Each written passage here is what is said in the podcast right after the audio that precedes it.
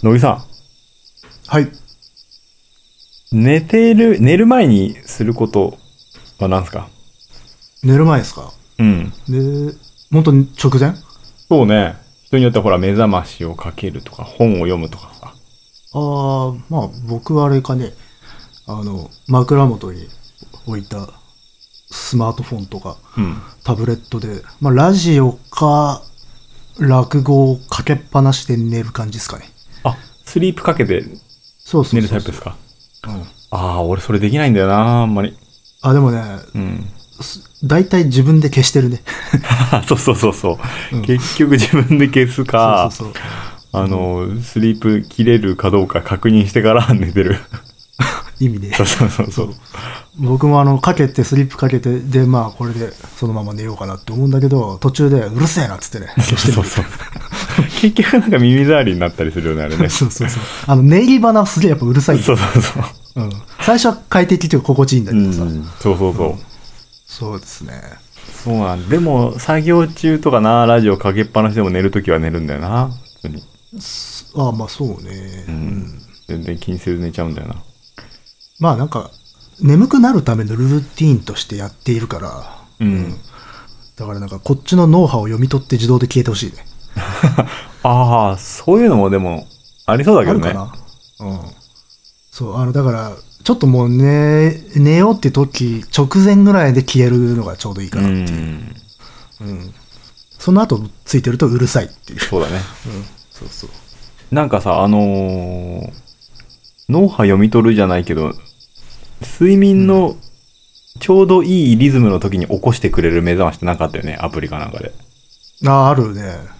あれは何？どういう理屈なの？アルファ波とかベータ波とかのことなの？そういうの読み取るわけではないからな。なんだろうね。そ、そんな機能あるかだって。読み取ることはできない。な、なんなんだ？時間なのかな？寝入ったなっていうのを測るのかな？どうなんでしょうね。なんかつけるわけじゃないんでしょ？器具とつけるわけじゃない。アプリだよね、確かね。えーなんだろうそれ。時間？時間しかないよな、でも、それ。なんかね、レム睡眠突入、ノンレム突入みたいな。なんか、いびきとか聞いてんのかな？それでなんか、呼吸でリズムを読む、読むのかな？でも、いびきってあんまりしない方がいいわけでしょあれ。うん。しない方がいいっていうか、あの、健康じゃないわけでしょあれ。うん、健康ではないよね、いびきはねう。ん。どうなんでしょうね。いや、全然試したことはないからわからんけど。俺も試したことはないんだけどさ。でもね、一時期いびきかいちゃうから、俺、あれだな。医療機関で借りたことあるよ、なんか。測り、測定するやつ。はいはいはい、ありますね。うんあのーあの、睡眠時無呼吸症候群を調べたりするそうそうそうそう使そう。うん。大したことないからか、なんか別に改善の必要はありませんみたいなこと、結果で終わったけどね。だってそれこそ無呼吸だったらちょっとやばいからね。そうそうそう。一応調べてみたんだけどね。うん。僕はあれだね、やっぱこう鼻呼吸をあまりしてないっていう自覚があったんで、うん。あの、テープ貼ったりとかしてたよ。あ あ、あ口にテープ貼るやつでしょ？あ、それもやったし、あと鼻に貼るのもやっあ、広げるやつ？そうそうそうそう。あれちょっとダメだな。まああれ個人差かな。う。うんん。あとね、すごいのはね、口をあ開けさせないなんかベルトみたいなのもあるよ。ベルトなんか全部閉めちゃダメなんでしょ、でも。なんかやばそうな気するんだよね。うん。なんか普通にね、口にこう縦に貼るさ、ちょっとしたテープみたいなのあるよね。あるあるある。う。うんん。あれもね、人によっては多分剥がしちゃうんじゃないかなう。ーん。ね。そんな気がするな。ただ、そういう風にできてるらしいけどね。あの、無意識でも剥がせるようにできてるらしいんだけどね、あれは。まあそうじゃないとね、なんか、死ん死んじゃう。死んじゃうからね。そうそうそうそう。完全に塞いじゃいけないだろうしね。うん。そうね、確かに睡眠はちょっと気にしますね。うん。うん。割とすぐに、あの、不眠症になっちゃうから。あ、そう。うん。まあ多分、自律神経とかストレスとかそれ系なんでしょうけどね原因は。うん。寝る時間と起きる時間とか決めてんの？いつも。決めてないけど、だいたい同じ時間に起きるよ。あ、そう。でいつに寝ても同じ時間に起きるやつ？だいたいそうだねあ。あ。うん。まあ、割とこう、一定ですかね。うーん。なんか、ある時から割と健康を意識してるのかわかんないけど、うん。そういう感じになったよね。睡眠とか食事とかもさ。そうね。まあ、都市的な問題じゃないですか。そっか。まあ僕はやっぱしあれだよね、持病みたいなものができてからだね、気にするようになったそそれまではもうあれですよ、本当もう、ならず者でしたよ。そうだね。結構そういう感じだったよね。相当な歌舞伎もんでしたよ、本ね当。うん。そんな印象だったけど、いある時から真逆になったね。ガラッと変わるもんですよ。ね本当だね。うん。だってうんあの、もう飲み物とかもね、ジュース類全く飲まなくなっちゃったしね。そうだよね。昔はコーラしか飲んでなかったけどね。そうそうそう。ポテトチップスなんてもう数年食べてないしね。なんかあれだよね。揚げ物とかもそんな食べないよね。あの、あんまり食べないね。ねああとあ、それに合わせてなんか趣味思考も変わったからね。趣味思考も？あと、その食のあ食のね思考も、うんうんそうそう。だあんま苦ではないけどね。うん。うんまあ、それがね、いいって言うならいいわな。我慢してるんじゃなくてね。そうそうそうそうそう。別になんか無理やりとか、うん。もう健康のためにこう、血道を上げているわけではないから。うん。でもあの、生き方がシンプルになっていくから、心地いいですよ。ああ、まあそれでね、心地よさ得られるならいいわな。そうそうそう。好きなものが減っていくって素晴らしいだと思ってます。うん、それはね。食べ物とかはね。うん。あのーミニマルになっていくのは羨ましいよね。うん。そんな変わんねえからな、俺な。まあ、どう、どうなんでしょうかね。うん。まあ別に好きなもん食って好きなもんに、好きな風に生きて、それで健康だったらそれ最高ですけどね。うん。まあストレスないのが一番いいだろうしな。で、結局それですよ。うん。ストレス大きいなと思うしなと。うん。僕なんか人より少ない方なんだけどね、ストレス、多分。うん。そんな気はするけどね。うん。だから、じ他の人の立場だったら僕は死んでるんじゃないかなと思いますけどね。あんまりそういうストレスとかの話聞いたことないもん。いや、あんまり自覚もないんだけど、んそういう体でなんか、調子崩したりするときに感じるね。うん。あ、実はストレスあったのかなっていう。うん。後で気づくっていうのが多いかな。うん。そうか。僕は結構な感じるからな、ストレスはもう。まあ、でも、そういう方がいいのかもしれないで。えでもね、体に来るから、あれだよ。やっぱり、あ、ストレスだったんだなっていう感じだよ。ストレス、もちろん感じてはいるけど、それ体に出てくるから、感じて、なおかつ体に出てるそうそうそう最悪だよ。うん。だからそのいびきとかもそうだし、なるほどね。あの時は仕事をちょっと、昼間の仕事増やした時に言ってたからね、あからさまだそうね。やっぱし、思い当たるところっていうか、ちゃんとあるよね。た。あるあるある。で、なんか結構複雑、複雑な、なんつうのかな、こう、メカニズムとか原因とかを考えようとするんだけど、結果、や、やっぱそれだよなっていう。うん。そうそう単純にそれなんだよなってう。ういう。ん。うん。よし。じゃあそろそろ始めるか。あ、そうっすね。このまま、ダラダラ行くパターン最近多いからな。しかもこういう話題。そうそう。よくないよくない。やだな。そういう大人軽蔑してたからな、そう昔。そうそう。本当だよ。じゃあ始めましょう。はい。カエサルの休日です。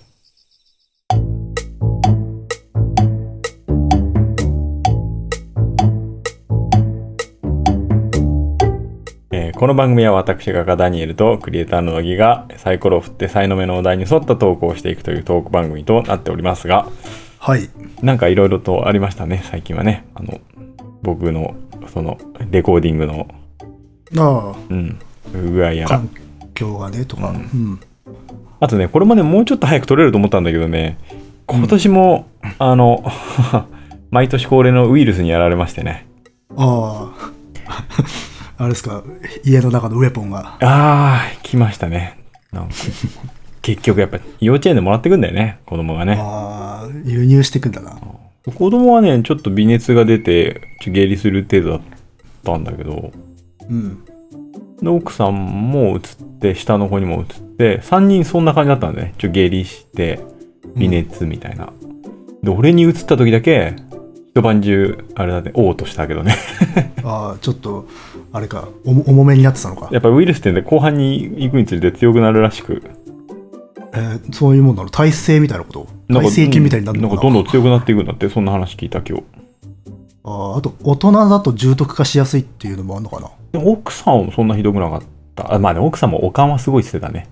ああ。いやーもうほんと水みたいな下痢と、うんとあ、こんな話ですいませんね。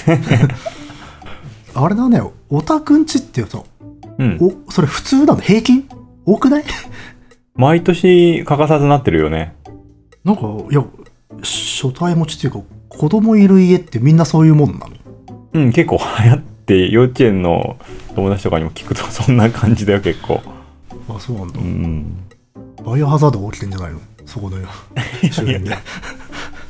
まあもうちょっと大きくなればね、じ自己管理できるようになってくるからあれだけど、まあな、なんでも口入れたりとか、うんどんなとこでも触るからな。誰が何触ってるか分かんないからさ。うん。うん。確かにな。そうそう。まあね、毎年欠かさずになってるわな。このだって、ラジオ始めて、相当な回数聞いたもん。うん。下痢でって。全員入ったとか。俺だけいつもいつも一番ひどいやつね。うんでもそうね、もう冬の印象が変わったもんね。これまでは寒くて嫌だなとかさ、うん。なんかクリスマスだとか正月だっていう感じだったけども、冬といえばもうウイルスって感じだなっちゃったからな。ほ恐ろしい季節になってきた。そう、恐ろしい季節。今年は、今年はっていつも思ってるけど。今年の冬は乗り越えられるのかって。そう。すごいね。中世みたいだね。今年も、今 年もな、ダメだったわ。あーうんあ風邪も普通によくひいてるしな。そうだね。うん。もうね、家族の中でもう移っちゃうよ。しょうがない。まあ、それはね、も持ってきちゃったらしょうがないんだけど。パス回ししてる感じですよ、もああ、まあね。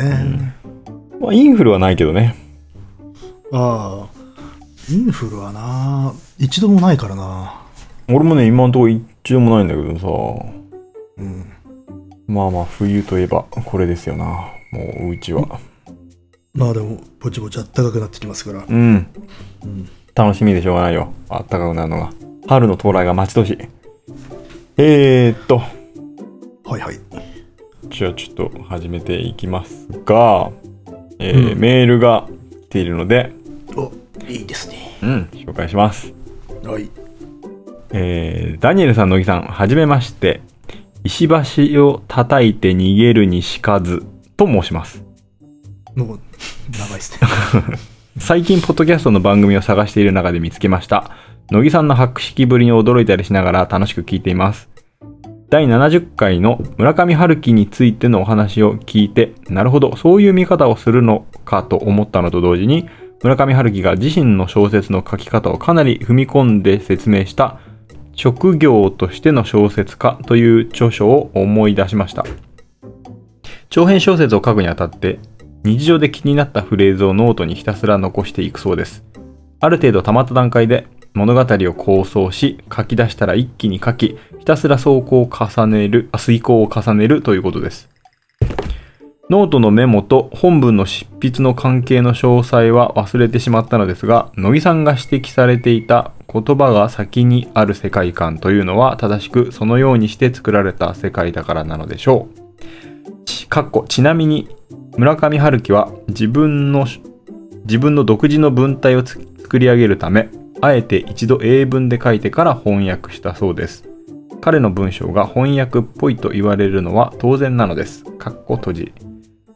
以前杉田教師という映画監督のワークショップに参加した時に映画監督には自分のイメージ通りにかっちり作ろうとするタイプとキャストとその場の雰囲気から変更を加えながら作るタイプがあるそうで、前者では例えば、霧島部活やめるってよがそうで、杉田監督は後者だという話を聞きお話を聞きました。乃木さんのお話と通じるところがありそうです。一級骸骨一気に読みました。ポッドキャストを先に聞いていましたので、知り合いでもない著者の世界観を先に知っているという不思議な感覚でした。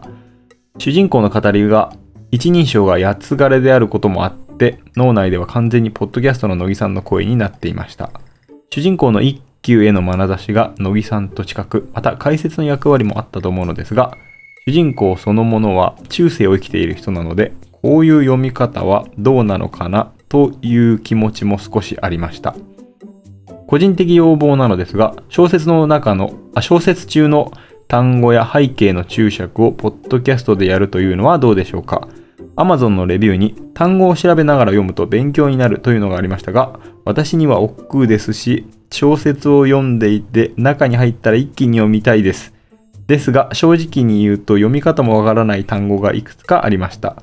そこで小説に関して背景知識をポッドキャストにしてもらえると二度味わえるし、マルチメディアを活かした新しい形のような気もします。えー、勝手長文失礼しました。これからも配信楽しみにしています。ということです。ありがとうございます。ありがとうございます。で長文でしたが、このさ最初の方からちょっと触れていきますと、この村上春樹の職業としての小説家って乃木さん読んだ？いや、読んでないですね。うん。これはまあ。あれですね。あ、村上春樹の話をした回ありましたね、それがうね。ん、ありました、ありました。うん僕がディスった回ですね。そうですね。えで、で、まあ、これを読む限り、石橋を叩いて逃げる西和さんは、村上春樹が好きなのかな？えまあ、好きなんじゃないですかね。うんうんねそういう本も読むってことは。英文で書いてから翻訳するんだね、この人はね、村上春樹は。えー、あでもなんかそういうのって歌詞書く人にもいるよねそういう人で。あ、そうなの？うん。うーん。あの歌の歌詞とか。まあなんかあれなのかな？ニュートラルなところからスタートしてそこにどんどん要素を加えていくみたいなことなんですかね。うん。うん。うんまあ、なるほどね。文体はこうして作られているということで。あうん。とは、杉田教師っていう映画監督知ってる？いや僕は存じ上げてないですね。うん。そうか、うんここは完全に乃木さん頼みだったんだけどね。僕も知らないです。で、えっ、と、あとは、牛骸骨に関してうんなんだけど、まあ、時代背景とかに関しては、結構ね、ポッドキャストで話しているから、うんそうね、うん。まあ、この時代の話はよくしてるよね。ご飯に関してだとか。そうねうん、結構こうすなんていうのか分散して喋ってるって感じそうね。それこそだから小説アップする前とかにも喋ってるんで、そうなんだよねそこら辺聞いてもらえるとある程度つかめるんじゃないかな。うん。結構ねそこら辺で、そう、あの、小説、そう、上げる前だね。うん。に結構内容を話してるのがあるから、その辺から時代背景とかをね、拾ってもらえると思います。そうね、一休さんとかの話もしているし、うん。地獄太夫の話もしているし、うんうんうん。かなりだから、その辺をね、何回か聞いていただくと、わかるかなと思いますな。感じですかね。うんあとか、漢字はちょっとそれは多分まあ、僕のなんていうんですかね、あれですかね、あの、こう、読み手に対する配慮が足りない部分が多分あっただけっていうことじゃことじゃないですかね。いや、まあ、でも、どの言葉を誰が読めないかとかはわかんないわけだしさ。まあ、固有名詞とかでね、ちょっとひらがなで書いてもしょうがないっていうもので、ん。っていうのもあったりするだろうし、確かにまあ、見慣れない言葉とか文字は多いよね。まあでも、うん。結構、ポッドキャストで補ってるところは多いと思うよ。まあまあまあ。うん。だし、まあ、あとはあれですよね。前も言ったけど、それはもうそこのし読んで、そこでこうちょっともう、スッと入ってこなかったらもうそれで終わりってことなんですよ。まあね。別に他で補う必要は全然なくてっていう。だそこはまあ単純にこちら側のこう力量不足というだけなので、そこから別のところで何かこうほ補足するであるとかあ。、うん。うん、例えばこう分かりやすく何か解説をするとかそういうことはまあ普通はしないかなまあ、そうだね。ちょっといやりづらいところもあるよな。っていうところですかね。うんあの前もなんかちょっとに近い似たようなねうん。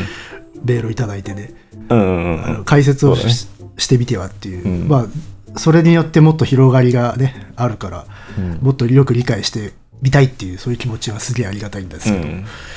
まあ、基本しないですよね。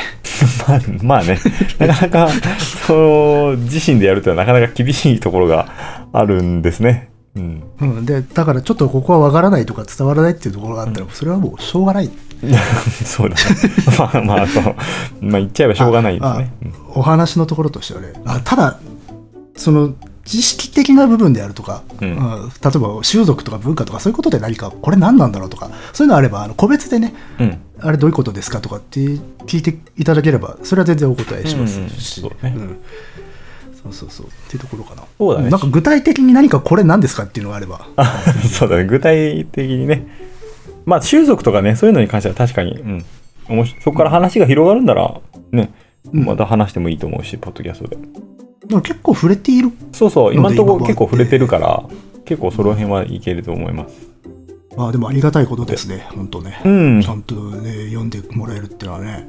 そうです。まあ、どんどんどんどんこうやってね、広がっていくのは嬉しいですし。うん、たでも確かに気持ちはすごくわかるんだよな。ぼ僕も調べながら読むのは嫌だ嫌ですよ、小説を。まあ、まあね、うんそれは一気に読みたいよね。うん、そうだよ。メール送ってくれた方の気持ちはすごくわかるから、こちらとしてもそうだな、もうちょっと次何か書くとしたら、もっとスッと入ってこれるようなものを書きたいと思いますよ。うん。うーん。でもさ、なんか、うん。ある程度こう乗ってくるとさ、わからなくても結構分かっちゃうのってない？あ、それはありますよ。うん。雰囲気で。結構、うん、そうそうそう。逆に言うと、それに少し甘えてる部分もあって、これはまあ、わからない。知らなければわからないだろうな。けど、別にこれをじゃあ説明をするかっつったら、いや、なんとなく分かってもらえればいいや。みたいな感じで書き流すときってありますよ。うん。例えば、なんか固有名詞が出てきて、多分こうひ説明をしないとわからない。だけれども、でもまあ、なんかそういうものがあるんだなぐらいの感じでと飛ばしていってもらえれば、それでいいかなっていう風に書いちゃうことは確かにあります。うん。結構そこでね、読み手の熱量が上がってくると結構そう気にせずいけるときはあるなっていう。まあだから、それはだからもちろん人によりけりっていうか、そこがすごく気になっちゃって飛ばっちゃう人もいるし、スッといけるっていう人もいるから、なんとも言えないんだけどうね。ん。ただ僕もそういう想定で書いてしまうときはありますよね。うん。まあ別に分かっ、ここはそんなに正確に分かってもらえなくても大丈夫っていううんうん。感じかな。うん。なるほど。じゃあちょっとわかんないところは、それなりに飛ばしても大丈夫ってことで、リズムで飛ばしてみてはいかがでしょうか。あの、ここはどうしてもなんか理解してもらわないとまずいなってところはね、何がしかの形で多分書いて、あの、説明をしているはずなん。なるほどね。字の文なりなんなりとかね。うんそれ以外はね案外そんなもんですよ。うん。うんおそらく。あの、他の人は知らんけど、た多分そうじゃないかな。ものっていうか、作り手の人ってそうでしょ、そう、そういうところあるね。うん。確かに、ここは飛ばされちゃ困るっていうところは、何がしかの形でね。うん。パッチ当ててるじゃないですか。っていうとこですかね。うんなるほど。そういう感じでいかがでしょうか すいま。せん、なんか、ご期待に添えず。そうそうそう。前もね、やんわりお断りしたからね。そうですねまあ、。単純に恥ずかしいっていうのもあるんですよ。あそうそう。まあ、そうそれが一番でかい。自分の作ったものの話をするのは嫌なんですよね。うん。なかなかそこら辺は厳しいです。えーと、じゃあ、サイコロを振ろうかと思ったんですけれども、なんか、あれですか？乃木さん、トークテーマが軽くあるってことで。いや、軽くあるというか、最近本とかをちらちら読んでいて、なんかこう、懐かしいなっていうネタがあったんで、うんお、じゃあちょっと言ってみましょうか、それを。いいですか？いいですよ。はいはい。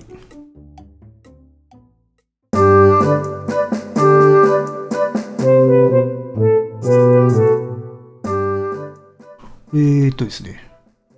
ダニエルさん、横浜のメリーさんってご存知ですか？横浜のメリーさんは、えーっと、それこそ、えー十数年前、下手したらが大学生ぐらいの時うんぐらいに乃木さんがこういうドキュメンタリー映画を見たよって言ってすごい話してくれたのを覚えて、それで知ったって感じかな。で、その後、まあそういう人がいたんだねぐらいの感じか。うん。でもね、結構ね、あの、その後よく思い出したね。あ、本当？うん。だから10年前の話、十数年前の話でも覚えてるし、うん。うん、結構ね思い出して、俺もそれを見てみようかなと思ったんだけど、うん。なんかなかったりとか、うん、タイミング悪かったりで、み全然俺も見てないんだけどさ、それは。だから詳しくは知らないんだけど、ああ、うん。そうそうそう。まあ、あの、メリーさんっていうのはね、あの、横浜にいた伝説的な人物ですけど、うん。えっ、と、最近あの、本読みまして、お。あまあ、まずその映画がね、僕学生の頃見てすごい好きだったんだけど、うん。最近になってその、そのメリーさん、同じ素材、テーマで、あの、ノンフィクション、えっ、とね、白い声横浜メリーっていう、あの、孤独の子に影って書いて、白い声横浜メリーっていう、うん。段原照和さんっていう、まあ、ノンフィクション作家の人が書いたもので、すごい久しぶりにやっぱ見たわけですよ。その字面としてメリ横浜メリーっていう。あそれで懐かしくなって、その映画のこともあったし、あと学生の頃とか個人的に興味があっていろいろ。懐かしいなと思ってついついちょっとこう買って読んだんですけど、その本は最近出た本これはね、去年の割と終わり頃じゃないかな。ほんと出たばっかっすよ。うん。で、映画はね、あと、あ、そう。で、その前に、かつてあの、横浜メリーというノンフィクションっていうかドキュメンタリー映画があったんですよ。うん。で、それがまあ非常にまあ有名なんですよね。ていうか、メリーさんを扱ったものでは多分一番有名な作品の一つなんだけど、うんそれを学生の頃見てえらくまあ感動して、うん。で、で、それから十何、十年ぐらいか、経って、久々にこう、あ、メリーさんって思って読んだら、読んだら、ちょっといろいろ、なんていうのかな、僕自身の中で腑に落ちたというのか、うん。えっ、とね、映画を見たときにね、あの、感動したんだけど、感動した後に、あ、これは期間限定だなと思っちゃった映画だった。で、案の定そこからだんだん興味がこう薄らいでいって、うんもうあんまし見たり読んだりをしなくなっていた時に、久々にこのタイトルだったんで、ちょっと読んでみるかなと思ったら、そういう、なんていうのかな、相対的な、その映画って形作られていたメリーさん観みたいなものに対し、を相対化するような内容の本だったんで、あの非常に今、僕が読んですごくスッと入ってきた内容だったんだけど、うん。あ、あれだね、いきなりメリーさん、メリーさんってずっと言ってるけど、そうだね。ちゃんと説明しないといけないですよね。そうそうそう。メリーさんっていうのはね、これは実際にあの横浜にいた人で、えーっと、多分、ある一定の年齢以上の横浜に住んでいた、昔から横浜に住んでる人だったら多分みんな知っているであろう。まあ、なんつうんだろう。名物というのかなんというか、まあ、街にいるちょっとした変わり者のうん。一人、ジャンル、まあそういうジャンルがあるじゃないですか。みんな、あの、ちょっと見たことはあるみたいな。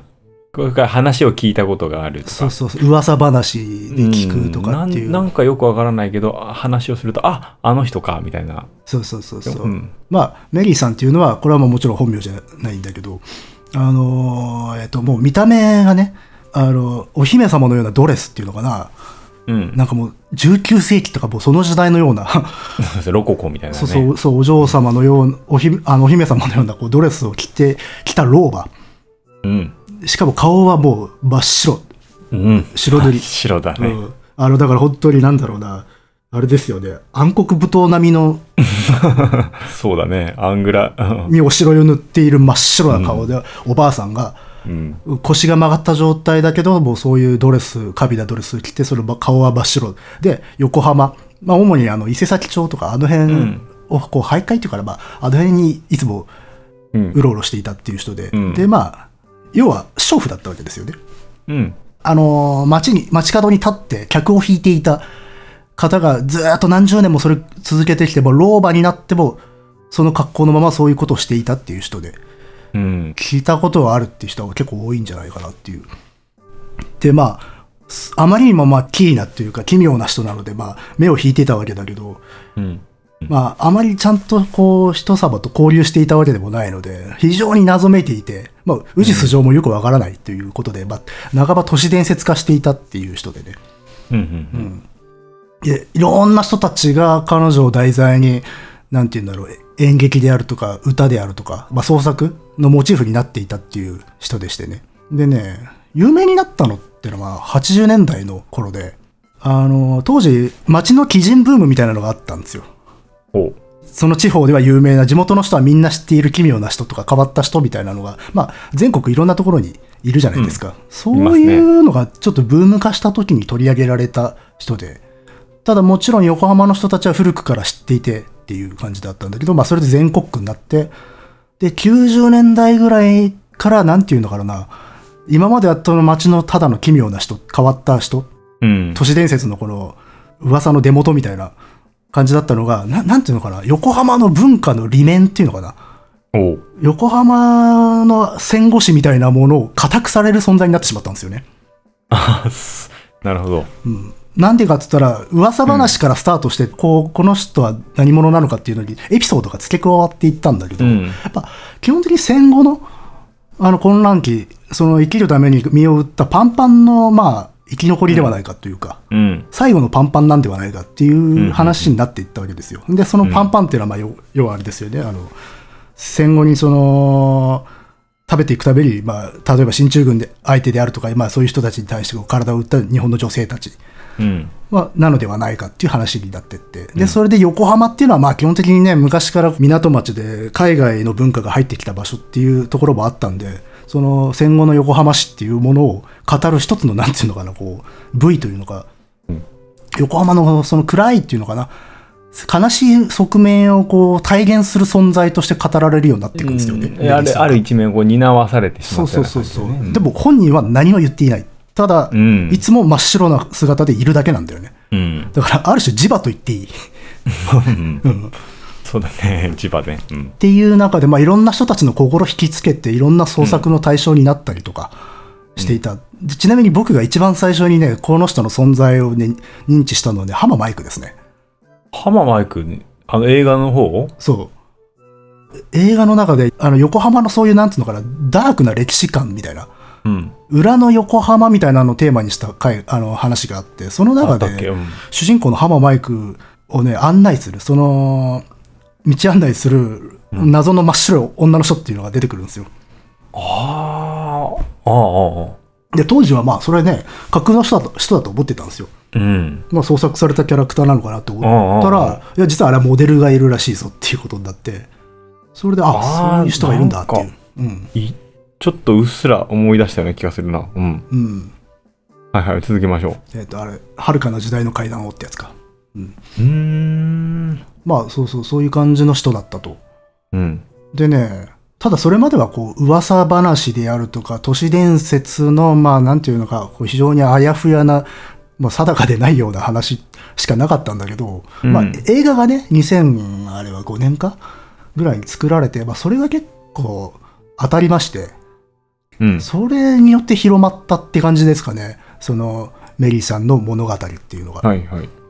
えっ、とね映画はねこれは中村隆弘さんっていうのかな。うん。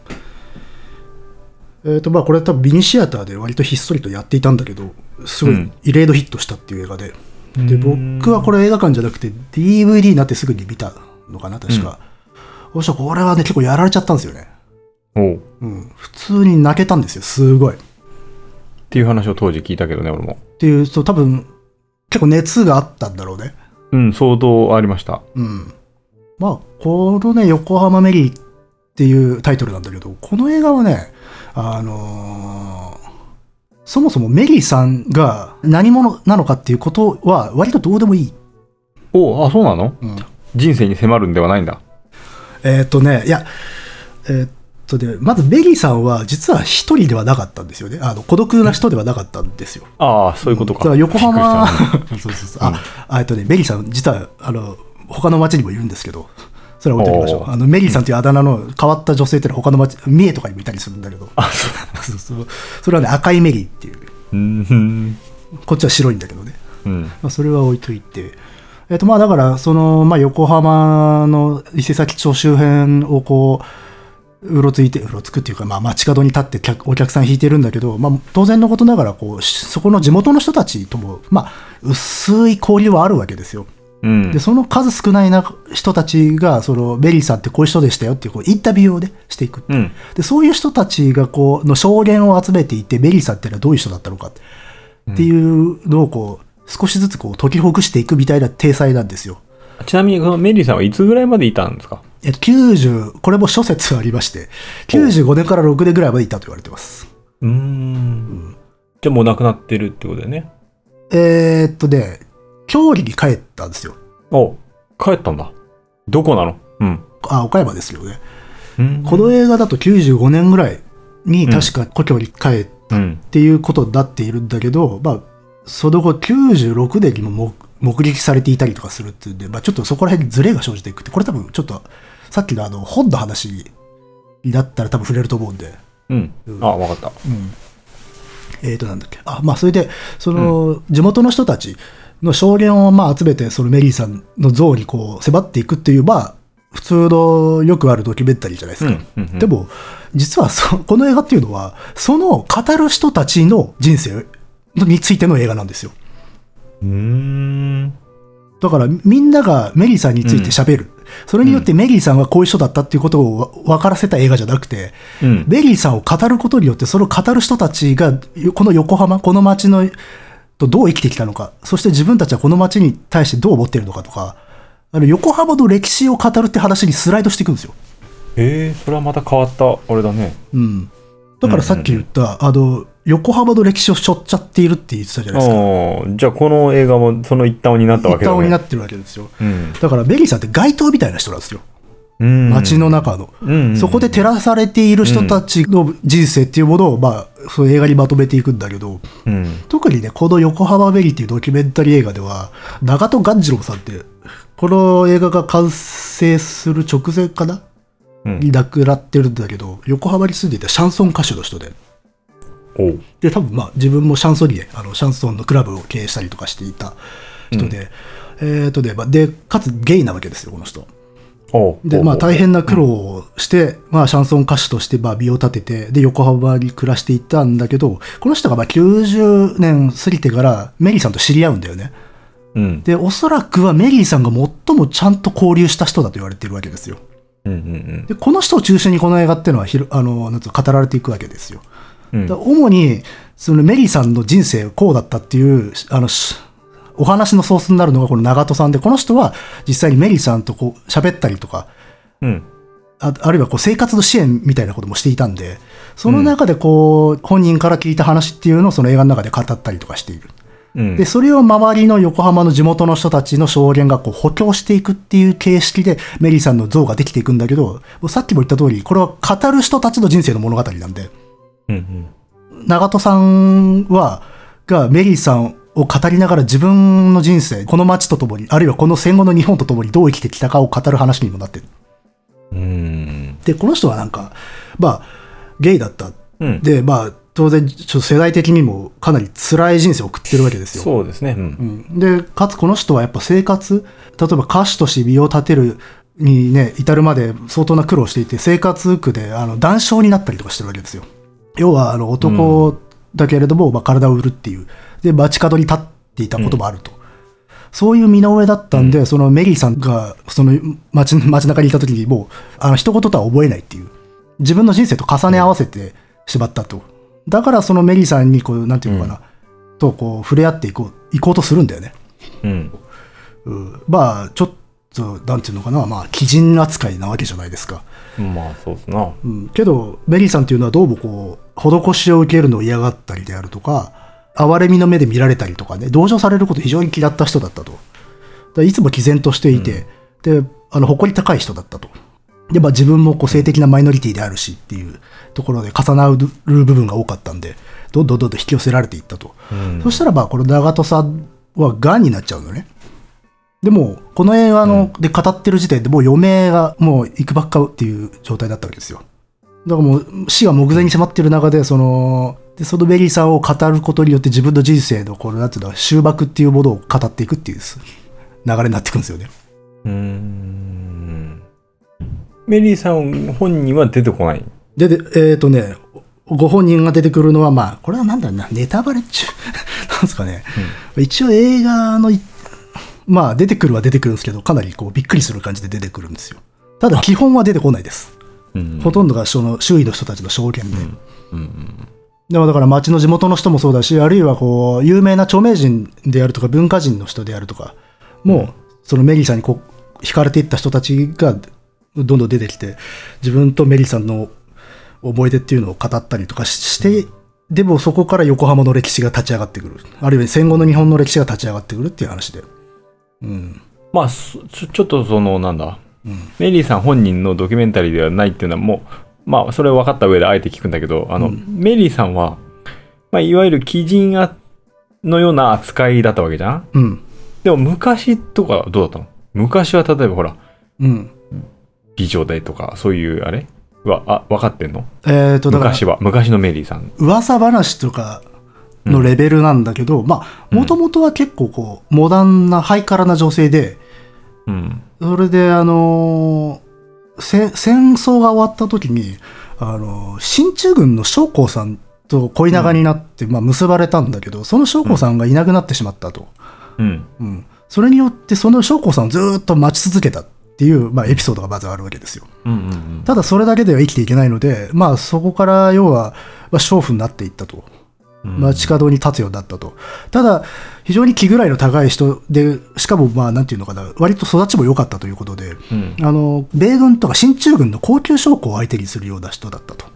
うんなのでまあ美しかったし、当時としてもかなりあでやかな姿をしていたと。貴婦人のような格好をしていたらしいですが、わから、それは全部本当のことかわからないわけですよ。うん。うん。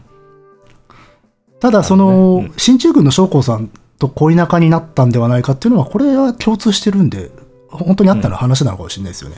うんうんだから、綺麗だったのかもしれないね。うんただ、こういうのもまとまった、なんつうの、証言というものを本ご本人がしているわけではないんですよ。はいはい。えっと、その、こう、お年を召されてからも、まあ、立ってるわけじゃない？うん。それはもう何？いわゆるこう、立ちんぼとして立ってるわけ？そうですね。じゃあ、買おうと思えば買えるっていうわけですか？あの、そういう、買ったと言ってる人はいますよ。ああ、そう。うん。ただうん、ちょっとそれだけでは生活ができないので、やっぱし、あの、晩年、えっと、あの、結構年いってからホームレスになってましたね。うーん。だから、あの、なんていうの、商業ビルとかの、かうん勝手に不法占拠して、そこで夜、あの、椅子並べて寝たりとかしてたみたいですね。うーうんん。そうなんだ。で、まあ、その映画の主観、この映画の中では、まあ、許容されていたと。そういうことがね。要は、街の人たちはもう昔からメリーさんを知ってるんで、例えば道、うんこう、お店の中に入ってきちゃったりとか、そこいらで寝ていたりししても、こう、邪険にせずに迎え入れていたっていうことをみんな言っているわけさ。なるほど。うん。ただっていうところですよね。ただ？でまあ、そまあ、だから、なんていうのかな。この映画っていうのは、そのメリーさんを語る人たちの臨場物語になってるんですよ。うん。うん。こう、日陰者の人たちが多いというか、なかなか日が注がないような街角にある、そういうささやかな人情、優しさ、厳しさと優しさ、そういうことをまあ言いたいっていう映画なんだよ。うん。当時見てる時も、これはメリーさんの映画ではないっていうことは分かったわけですよ、リアルタイムで。うんうんメリーさんを通して何か違うことを言おうとしてる映画だってことは分かる。うん。うん。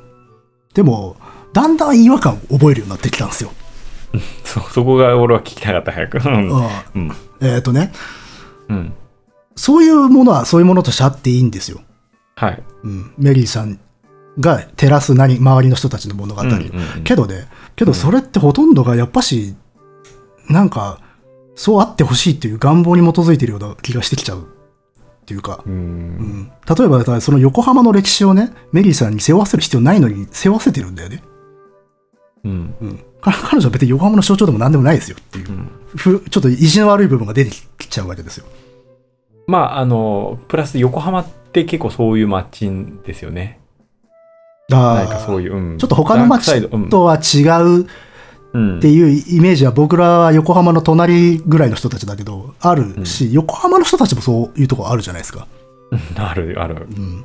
で、それをなんかこう、その、なんていうのかな、横浜神話を補強するためにいる人っていう感じになっちゃってるんだよな。う。うんん。そう言われると、うん。うん。そう感じてしまうけれども、でも、うん、難しいところだな。い一番大きいことは、ほ ご本人は何も言っていないってことなんですよね。うん、そう、そうなんだよね。ああもちろんあのね、長戸鴈治郎さんとかは、うん。結構いろんなことを聞いてるらしいんだよ。本人から、うん本人からね。ただ、それを我々は知らないし、長戸勘次郎さんのフィルターを通して語られてることなんで、これ、長戸さんによるメリー史観なんだよね。うん。別に嘘とか本当とかっていうことを言いたいわけじゃなくて、まあ、一つの主観によって作られてるメリーさん像ではあるわけですよ。うん。で、そのことに対して、この映画は別にごまかしたりはしてなくて、いや、これは確かに我々が見てるメリーさんですよっていう体では作っているんで、うん。そういうところでは誠実ではあるんだけど、っていうか、そういうものだと認めてはいるんだよ。あの、うんメリーさんは、メリーさんを語るものの主観によってす作られてる複数のメリーさんなんで、本当のメリーさんって結局分かりませんよっていう体でこの映画もできてる。うん。うんだからそこに迫るっていうことは、まあ、ある種、なんていうのかな、無無益とは言わないけれども、野暮だよねという、そういう基調っていうのかな、ルールはあるんだよね。うん。で、多くの人がそれを割と言うんだよ。うん。メリーさんの人生そのものがどうこうじゃなくてっていうことを言うんだけど、だとしたら、それ、彼女が望んだことなのかってなっちゃうよね。うん。うん。まあそうね、望んだことではないだろうが、うん。うん。という感じは、っていうのを、まあ、この映画は、これが当時すごく僕好きだったんだけど、見終わった後にいろいろなこう創作であるとか、いろいろなこうメリーさんを題材にしたものとかを見たり読んだりとかしている中で、なんかそだんだんそういう違和感を感じてきたんで、あん割と興味はなくなっていったんですよね。うん。か彼女は多分あの格好して街にいただけだっていう、それ以上のことって何も言えないよなってなっちゃったんですよ。まあ確かにメリーさんが何も言わない以上、でもそういう感じにはなっていってしまうのは仕方ない気はするけどね。まあね、それはそうそうそう。うんうんだから、なんだろう。僕はそこは当時はだから民話の誕生っていうことで、まあ、スルーしてたわけですよ。うん。その誕生する過程っていうか経過をに立ち会えたっていうことで、まあ、この人の存在価値っていうのはある。ある、えーまあ、ちょっと失礼な言い方をしてるけど、このメリーさんという存在としてはね、でもこの人はメリーさんじゃないですからね。うん。あの別の名前のある方ですから、そうだね。ううんんちゃんとした名前があり、出身地があり、家族がいて、でこの人のおそらくちゃんとした正しい人生があるっていう、それとは別個に存在するメリーさんとしての存在意義っていうのは、まあ、あれですよね、そういうことですよね、民話ですよね。まあそうですね。うん。まあまさにそうだね。うん。っていう感じで、まあ、割と心の中で僕は処理をしていたんだが、それから10年ぐらい経ったら、さっき言ったようやくここで あの、白い公園、横浜メリーっていうのをまあ見かけて、お、どれどれと思って、まあ、とりあえずでも作者の人がね、この、もともと、あの、メリーさんのこと、学生ぐらいの時かね、から調べていて、うん。で、なんかあの、ホームページかなんか持っててね、そこで結構いろいろ書いてた人で、その人が書いてるんだから、ちょっとこれは逆に読んでみようかなと思ったら、まあ、案の定やっぱそういうテーマでしたね。そういうテーマ？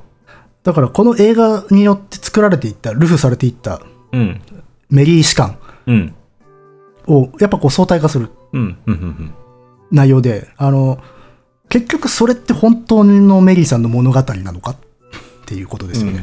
うんっていうことをまあ割と書いて、だからこの本ではメリーさんが実際にどういうふうに横浜に来たのかとか、その前何していたのかとか、あるいはこう、郷里ではどうどういう家庭に生まれたのかとか、まあそういうことを割と突っ込んで調べている。うん。本で、まあ、それによって、それと同時になぜメリーさんの話がこうやって広がっていったのか、膨らんでいったのかっていうものをこう並行して描くっていううん。内容のノンフィクションで、あのまあ、だから、どっちかというと映画に対しては否定的なスタンスから入ってるんですようん。う。ん。うんまあ、もちろんその映画の意義も認めた上でね。うん。ただ、あれだけになってしまうと、それは語り、語ったことにならないだろうとうん。いうことで、あえてあの、なんだろうな、映画では、こう、割と弾かれたというか、うん。弾いたっていうとちょっと聞こえ悪いんだけど、要は映画の中に出てこない人たちの証言を主に中心に集めた。いうん。や、例えば、基本的に映画に出てきてメリーさんについて語ってる人たちは、まあ交流があって、割と優しい人たちというのかな。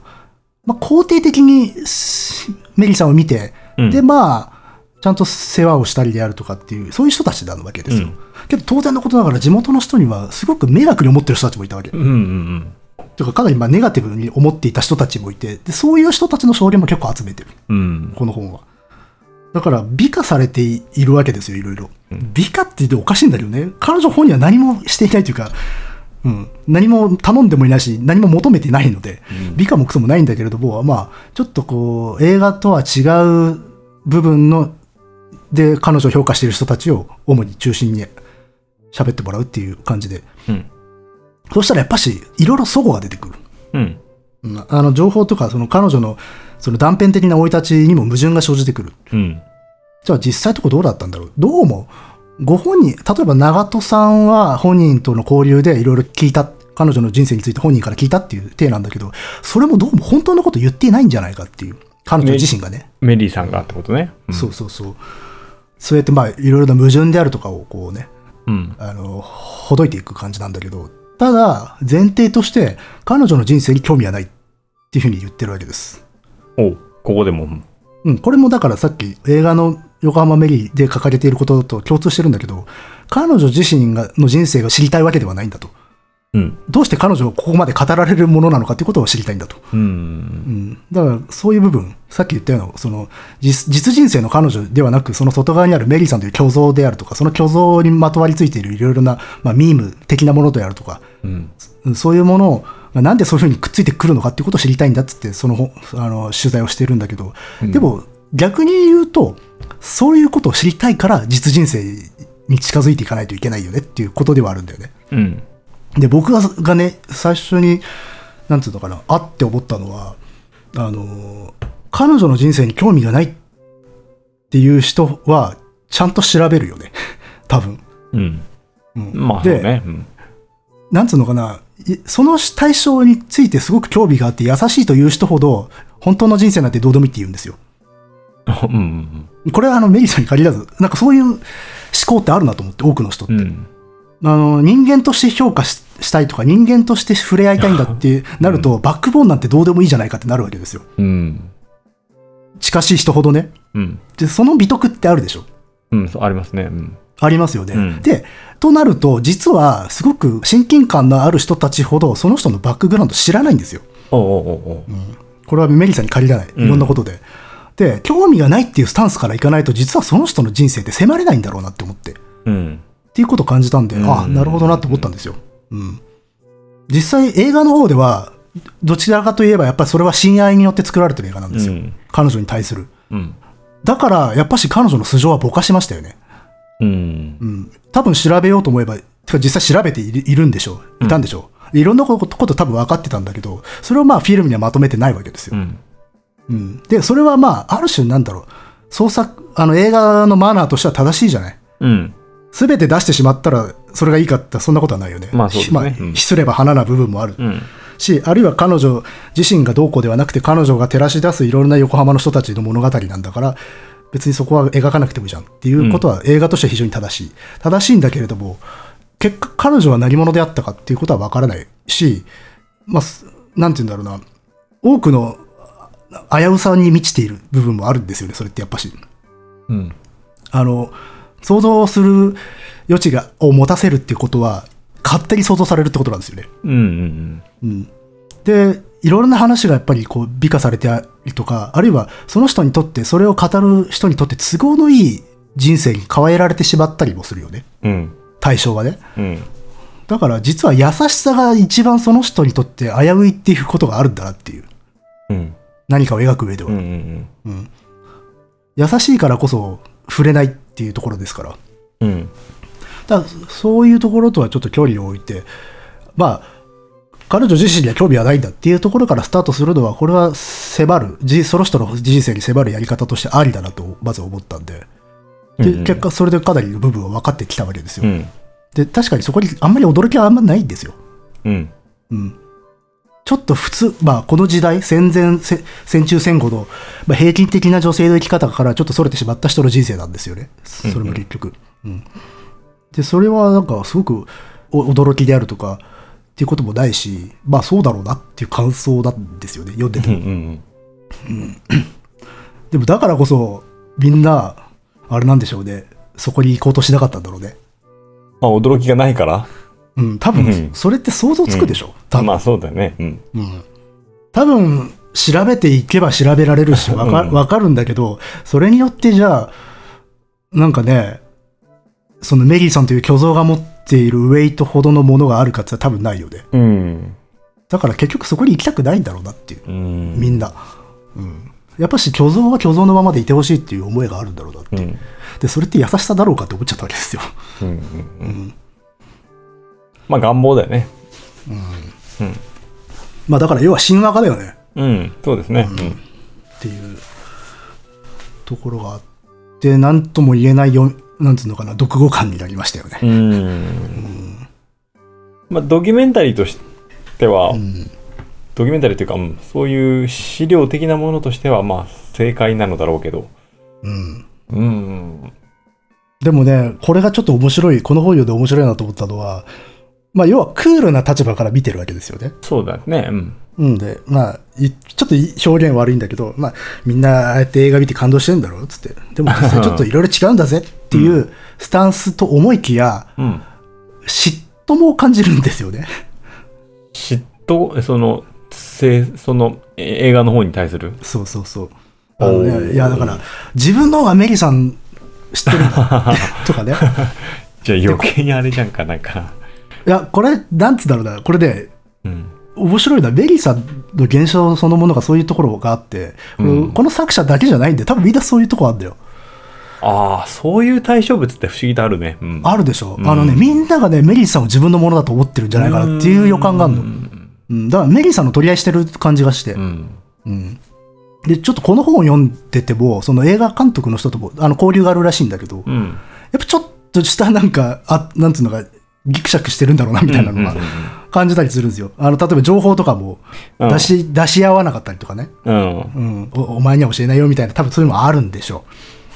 そういうね、なんかね、メリーさんの取り合いをしているっていう感じがあって、これは多分この人たちだけじゃなくて、いろんな人が持ってるんだと思うんだよ。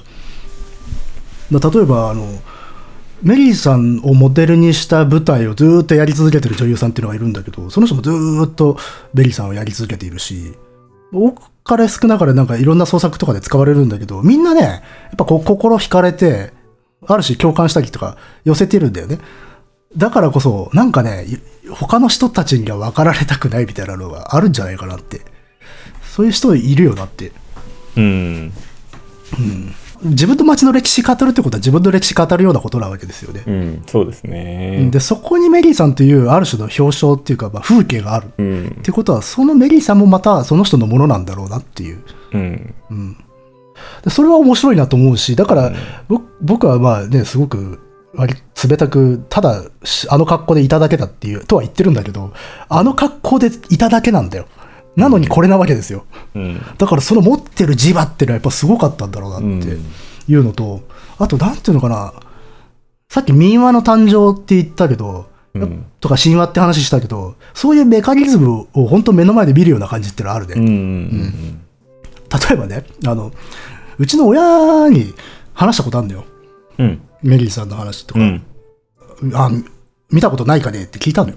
うん。そしたら、あーっつって、あれ、白い、おあのうん顔真っ白な老婆だよって言ったら、あ、あるかもしんない。あ、あるあるって言うんですよ。うん。で、多分ね、ないんですよ。多分見たことないんだ、うんですよ。けど、なんかそう思わせる感じがあるんだよな。うん。僕らもさ、横浜、例えば自分たちのお金で遊び行くって、多分中学生ぐらいじゃないですか。そうだね。だから多分90年代の末ぐらいなんだよね、行くようになったのって。うん。90多分7年とか8年とかそうだね。まあ、中1、2、3がね。でしょで、メリーさんがいいたのは90、まあ遅くても6年ぐらいまでだと言われてるわけで、我々あは、ーそう、ギリ、可能性としてはあるわけだね。そうそう、だギリギリで間に合わなかった世代なんだよね。うん。で、にもかかわらず、なんか見たことある気がすんだよ、やっぱし。本とか読んだりとか、映画とか見た時に、あ、そういえばいたような気がするな、つっても、でも、多分見てないんで、実際。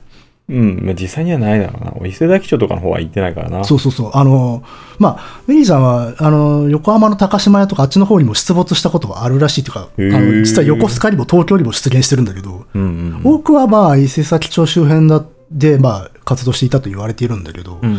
なんかね、いたような感じがしちゃうんだよな。まあでもそういう存在なんだろうね。う。うんん。まあほら、知らないかった時代の文化なのに懐かしいと思っちゃう錯覚ってあるじゃない、うん、あるある。あれを備えちゃってる人なんでしょう、おそらく。だからこんなことになっちゃってるんだろうとは思うんだけどね。うん。だからそういう意味では、やっぱし非常に神話的な人物であることは間違いないんでしょうね。っていうか、まあそういう人物であったというか、そういうメカニズムっていうものがあって、それに割とピタッとはまっちゃっているそうだね。うん。うんそんな感じだね。感じの人なんだろうな。目の当たりにできたってことだな。そういうメカニズムを。そうそうそう。まさに。だから、これ、あの、この本は、やっぱしご本人がまず出てこないし、あと、し著者の、作者の人も会ったことないんですよ。うん。で見たこともな多分ないんじゃないかな。うん。要は、だから間に合わなかった人たちなの。うん。で、おおむねね、いあれですよね、メリーさんについて語りたがる、まあ自分僕も含めて語りたがる人って間に合わなかった人たちよ。ああ、そうか。で、あとこの本でも指摘してたのは、昔から知ってる人たちは割とネガティブな評評価をしてる人たちが多いっていうことは書いてあったね。この本では。うん、それもちょっとわかるな。昔からいる人、うん。で、それは、この本でも、まあ、著者なりに評価してたのは、横浜が持っていた横浜らしさが失われた世代が実はメリーさんをもてはやしていたんじゃないかっていう。で、ガチンコのなんていうのネイティブ横浜ニアンは、メリーさんをそんなに優しくは見てなかった。まあもちろうんん例が見るだろうけど、なんかそういう傾向があるんじゃないかっていうことは書いてあるよね。本当にでもそれ本当に横浜のうん街の持つ磁場もかなり関係してるよね。そうそうそう。うん。横浜ってそういう感じだよね。昔から住んでる人たちってああります。壁はありますね。うん。相当あるよね。ありますあります。うん。我々はね、横浜市民じゃないんだけど、まあ、お隣さんぐらいで、割と頻繁に行くんだけど、その壁ってのは感じますよね。しかも、正確に言うと横浜市じゃないよね。あのね、そう、横浜市ではないね。横浜は実はあれはだ断絶してるんで、市内で。あのね、そう。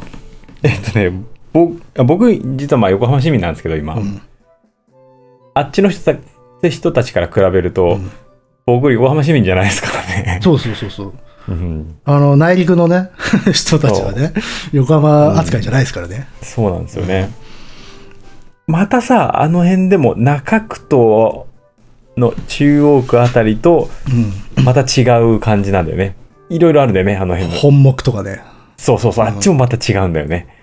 うん。で、そこに結構我々は立ち入っていけないんだよな。立ち入れない、立ち入れない。うんで、多分そこのエリアでいつからいるかによって、その多分メリーさん的なるものの扱い、扱いというか存在が違うんでしょうね、おそらく。うん。うんで、この本本ではね、横浜、メリーさんは横浜の象徴ではないだろうという感じで終わりますね。うん。また、まず、まずルーツが横浜ではないわけだし、うん。まあ、あの、中国地方の人なんだし、っていうのもあるし、あとは、まあ、横須賀に割と一定期間いた時代もあるし、東京にもいる。で、実はうん、かなりいろんなところにいたらしいぞっていうことになってきて、その中でなぜ横浜のイメージがついたかって言ったら、やっぱし、横浜が持っていたその、今まで散々言ってきた横浜的なるものと、本当にジャストでハマっちゃったんでしょうねっていう。うん。うんで、それがハマっちゃった上に、横浜がその色を失、自ら失っていった。要は郷愁だよね。うん失われていく横浜を感じちゃった人たちがいるんだよね。その彼女の中にねっていう。いうことで、ああいう存在、語られるものになっていったんではないのかっていうのが、まあ、この本での仮説だけどね。うん。うん。ね。これは、うん、うまく伝わるかどうかわかんないけどね、またうん。違うんだよな、あの横浜の 地区の感じって。だって、そこにいる人たちも違うと思ってるでしょ？我々とは。そうだね。うん 神奈川じゃねえと思ってるわね。そうだね。そうなんだちの港の方面ってな、西区やら中区やらな。まあ、街の記憶ってやつよね。そう。うん。だからそういう意味で、その、うんネイティブな人たちから見るメリーさんっていうのは何何なのかっていうことを、まあ、正直言ってこの本を読んでも、そこはは最後までは分からないですよ。うん。やっぱし、ほんと一人寄るって感じになっちゃうから、証言が。うん。うん。うん。横浜はあるなまあ、でも、ほこの本が言った通り、横浜固有の人ではないっていうことは大事なポイントかもしれないね。うん。なぜ横浜に縛らねばならないのかってところで。うん。うまくそういうね、いろんな要素が合致したっていうのは、いろいろそうこう分析していくと、まあ、どうやってそういう伝説が誕生していくかっていうのがよくわかるわな。うん。うん。まあ、だからこう、まあこれ民族学なんかでもね、うん。つ通底するっていうか、まあ、実際民族学者の人も触れてたりはしますからねこの人のことっていうのは、うんまあ、そういうなんかメカニズムがあるんだろうなとは思うんだけど、うん。結局のところってやっぱし昔こんな話した覚えがあるんだけど真ん中が空だってことよね、ああ、そうだね。う。うんん真ん中が空虚でそこに色群がるというかそこを囲む人たちがそこの世界を作るっていうのかその空間に輪郭を与えるっていうのはあくまでその周りにいる人たちなんだっていうことを示してるようで。うん。で、おやっぱり彼女が何もしていないっていうところが,、すごくやっぱ、そのことを表現してると思います。そうね、象徴的だね。うん。だからまあ、本当に空虚だったんだと思いますよ。うん。うんでも人はやっぱし空虚に耐えられないですからね。うん。知ってても。多分、その予感が多くの人に、やっぱしこう、し、なんていうのかな、実態に迫らせない動機だったんじゃないかな。うん。失礼ば花ですよね、本当に。そうっすな。あ、あの辺、うん実際行ったりする？よく。ぼしょっちゅう行きますよ、僕。あ、本当に伊勢崎町、伊勢崎町とか日の出町とか。ああ、日の出町ね。まあ、てか、小あの、大岡、大岡川沿いだね。あ、大川沿いね。はいはい。あそこら辺はね。なかなかですな城跡行くのと同じ気分で行ってます。うん。この辺、乃木さんね、興味の対象だろうな、この辺は。あの、史跡です。あそこ。ああ、そうだよね、でも本当に。うんあの昔さ、ちょんの間がいっぱいあったところが今、ギャラリーみたいになってたりとか、なってるなってる。お店とかになってたりとかするのよ。なってる。ちょっと洒落た感じになってるんだよね。そうそう。結構あそこはね、アーティスト誘致したりしてやってんだよね。やってるでしょ。で、うんそれがね、なんていうのかな、方向性がね、定まってなくていいんだよ。あの、覆い隠したいのか、うん語りたいのかがよくわからない状態になってるの。だから面白いわ。うんすごく、要はな昔の、そのね、うん。あんましよろしくないイメージを、うんまあ街としては払拭したいよね。うん、そうだろうね。けど、あそこの持っている固有性、それこそ磁場っていうのかな、あの強烈な匂いも実は遺産ではあるんだよなっていう。うんで、それをこう、塗りつぶして追い隠すのか、それをちゃんと見せて、跡地としてこう、継承していきたいのかが、定まっていないその落ち着きのなさというのか、うんが、いい感じですね。僕は。やっぱりでも、うん行ってみるとやっぱりね、全然その、まだ負けてますよ。あ、あの、オーラにね、磁う場にね。ん、そう。だから恐ろしいもんね、ちょっとね。やっぱりね。うんあの辺は。まあでもね、あの、最近っぽい、なんかアート系を扱った 本屋とか、洒落た感じのとかいっぱいあるんだけどね。うん。うん。全然ね、太刀打ちできてないよ、まだ。うん。すごくやっぱ定まってなくてなっていう。うんやっぱしあれね、建物ごとた建て替えないと無理だよ。うん。うん。けどまあ僕は残ってるのはいいと思うんですよね。うん。まあそれは面白いんだけど、うん。ちょっとやっぱね、まあね。うん。街の匂い、街の空気ってやつかな。そっちはね、まだそういう感じだけど、まだだってね、福富とかさ、伊勢崎長者町なんかはね、ガンガンそういうお店がまだいっぱいありますからね。伊勢崎長者町はすごいですね。まあ普通に風俗街そがね、うですねありますから。と思ったらいきなりその真ん中になんか中学校とかあったりするんだよね。で、福富町の方行くと、すっごいもう、遺跡かっていうようなね、こう外見のソープランドとかがあったりとかして、なんつうのかな、すごいね、地層を見てる感じがして、すごくいいね。うん。あのね、ふ風俗街とか僕結構歩くの好きなんですけどね。あの、うん旅行とか行くとそういう街探して歩くんだけど、あれはね、なんかね、なんつうの、考古学的な感じがして。うんう。ん。あの、露頭つってさ、崖なんかで地層がこう、むき出しになってるとこあるでしょ。うんうんあれ見てる気分になるんだよ。うん。いろんなものが混在してるから、時代ごとに折り重なってっていう。それがなくなっちゃうとちょっと寂しいなって気もするけど、ただもちろんね、クリーンなイメージにしたいしていきたいっていう、そういう住民のね、人情も当然わかるしってんで、まあ、長い目で見たら必ず消えていくものなんだろうなっていう、うんそこの哀愁もあるしな。うん。あの、この辺って本当大して距離が離れてないのに全然違う空気になるよね。うん。だからちょっと歩けば桜木町じゃない？そうそうそう。ねで、。ちょっと歩けば元町中、元町中華街で、あっちのもう全然違うじゃん。うん。あの感じいいよな。うん。で、ちょっと行けばまた馬車道とかまあ全然違うしさ。そうそうそうそう。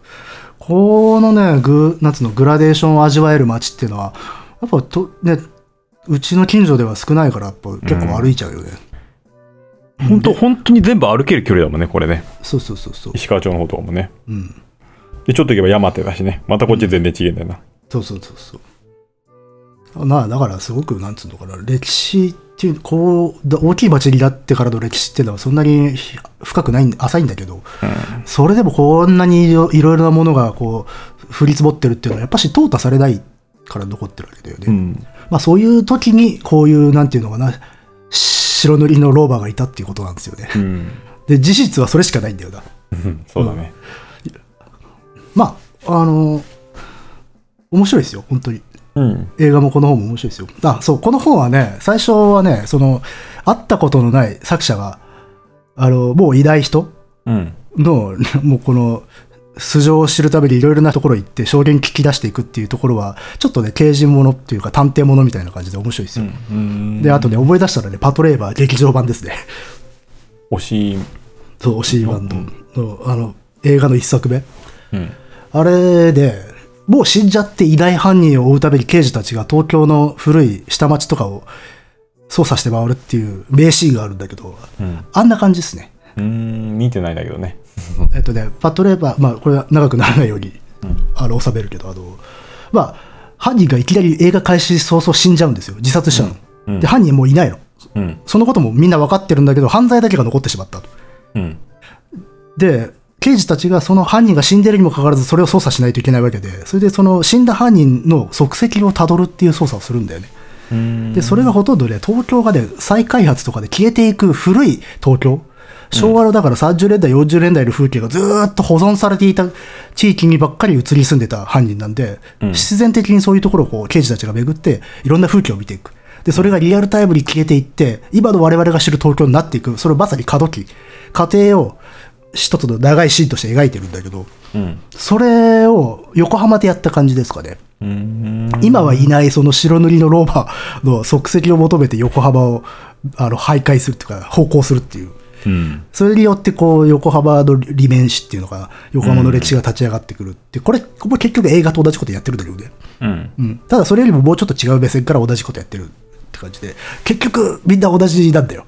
うん。みんなにこの人を通して横浜を語るって話になる。うん。だからいない人語るとどうしても街の話になっちゃうんだよな。うん。うん。っていうことかな。っていう感じで楽しめると思いますよ。なるほど。うん。じゃあ、その映画と、その本の方を両方セットで行った方がいいっすね。うんいいってことですね。ただ僕もこの映画10年ぐらい見返してないんで、ちょっと見返そうと思います。多分相当違う感情になっているんだろうだろうと思いますんで、まあそういう気にさせてくれたんで、まあありがたい方ですけどね。なるほど。まあ、もちろんちょっとこう、全部が明るみになったりとかするわけでないし、別に読み終わってすげえ、おこういうことだったのかっていう喜びはあんまないですけどね。うん。しょうがない、それは。題材として。っなるほど。ていう感じですかな。おい。うん。じゃあ、今日はそんな横浜メリーのうん。についての作品を取り上げました。はい。はい。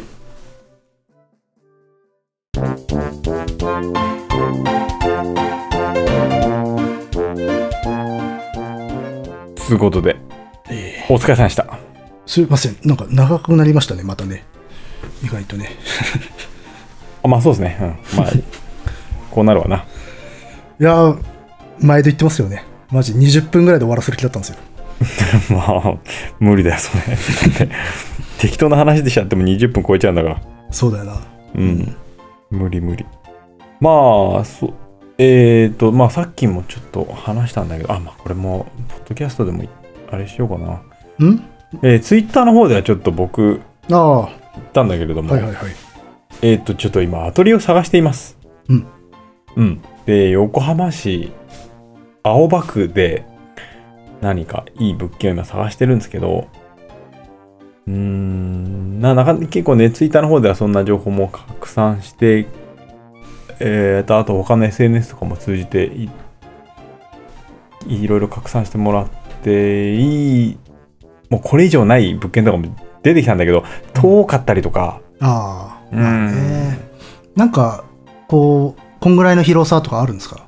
えっとね、広さも8畳以上あればいいかな。あで、まあ、そう、ツイッターの方にも書いたけど、電気、水道があれば、あ、うん。うん、なんとか。でね、普通の物件だとやっぱりね、ないんで、うん。どうしても、そう空き家とか、貸し、あの倉庫とか、うん。使ってないなんか店舗とかね、そういうところをやっぱり借りてアトリエにしてる人が多いんで、うんまあ、そういうとこを探しているんだけれどもね。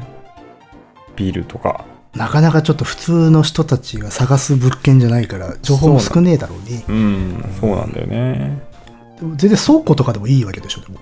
いい、いいですよ。うん、うんほんと。明かりがつけば雨風しのあ雨風しのげて電気水道あれば、うできればトイレあってほしいけど。ん、まあまあまあ、それはね。うんう。ん。なので何か情報をお持ちの方いたら、知らせていただけると助かります。こちらまで指をさして、チューで。と、あえー、ダイスドットカイサラアットマーク Gmail.com の方まで、ぜひちょっとお願いしたいんですけれどもね。ちなみになんか家賃の相場感とかあるんですか？うん、4万、上限4万ぐらいでなんとかしたい。あまあ、そうなってくると倉庫ぐらいになりそうだね。そうなんだようね。ん。なかなか難しいよね。うん実際何？自分と同じぐらいの年齢での人たちってアトリエってう大体みんな借りてるもん？そうだね。シェアアトリエとか、ああそういうのあるの使かうん、使ってるね。そういうなんかどんぐらいお金出してるかけてるみたいなのとか話したりするんですか？いやー、どう、あんまり詳しく話したことはないけど、結構みんな安く借りてるね。そういう空き家とか。あーうんまあちょっとすもう住むにはちょっとなっていうのが多いのかな？うん、そうそうそう。っなるほどな。ていうところをなんか借りて、いいな。僕も欲しいなとりあえずすごいよ。広いとこでね、家賃も安くて、乃木さん家の方だったのがあったんだよな。あそうなの。うん。家賃どんぐらいなのそれ？4万。4万か。いやふ普通にあれだな。仕事場は欲しい気がするな。24畳だよ。広っ 24畳で4万ってそれ,、んそれ何？倉庫？いや、もともとはアトリエ。あそうもともとがそれとして作られてるんだそうそうそう。へえ作ら作られてるわけじゃないんだけど、あーまあ使ってたんだって、それ。そういう人がいていじって、そうそううん。アトリエってことはでもまあ作業するには問題のない空間ってことよね、そうそうそう。あちょっと一瞬考えちゃうなそれうん。最高だよ。うんなんかまあ別にね僕家でも仕事できるんだけどねうん。なんかあれだよね気分的に欲しいなってのは思いますよねああ事。務所的なものうん。そうね、なやっぱ違うよね。なんかねあなんつうのかなこう仕事し します感感が出ますからねうん、うんそうそうそう。ねだからまあ、青バックか、まあその周辺とかでもいいんでね、なんか、情報があったら、ください。お願いしますお願いします。じゃああれじゃんスタジオにしちゃおうぜそこ、そこ？通うの大変だな いやほら。たたまにほら直で撮りたいよねって話するじゃん、ああ、そうね、そっちの方がいいよね。うん、あでもそうかいずれもしも整ったんだったらそういうこともできるよね、できるできる。うん、たまに私がそっち行ってうん。撮るってことそうそう。うんはできるよね、全然できます。うんやっぱりちょっと家だとね、ちょっと小さい、もうちょっと大きい作品を作りたいので、ちょっと家だと小さいかなっていう感じになってきたんで。そうだねダニエルさんの絵はマジで無理だねあれは 家に置くのはねうねんそうなんですよ。なので、まあちょっと長い目で探していこうかなと思っています。はーいはい。ということで、さっきもほども言いましたが、まあその他ご意見、ご感想、dice.caesar.gmail.com dice.caesar.gmail.com までよろしくお願いします。お願いしますはい、じゃあ、この辺で。はい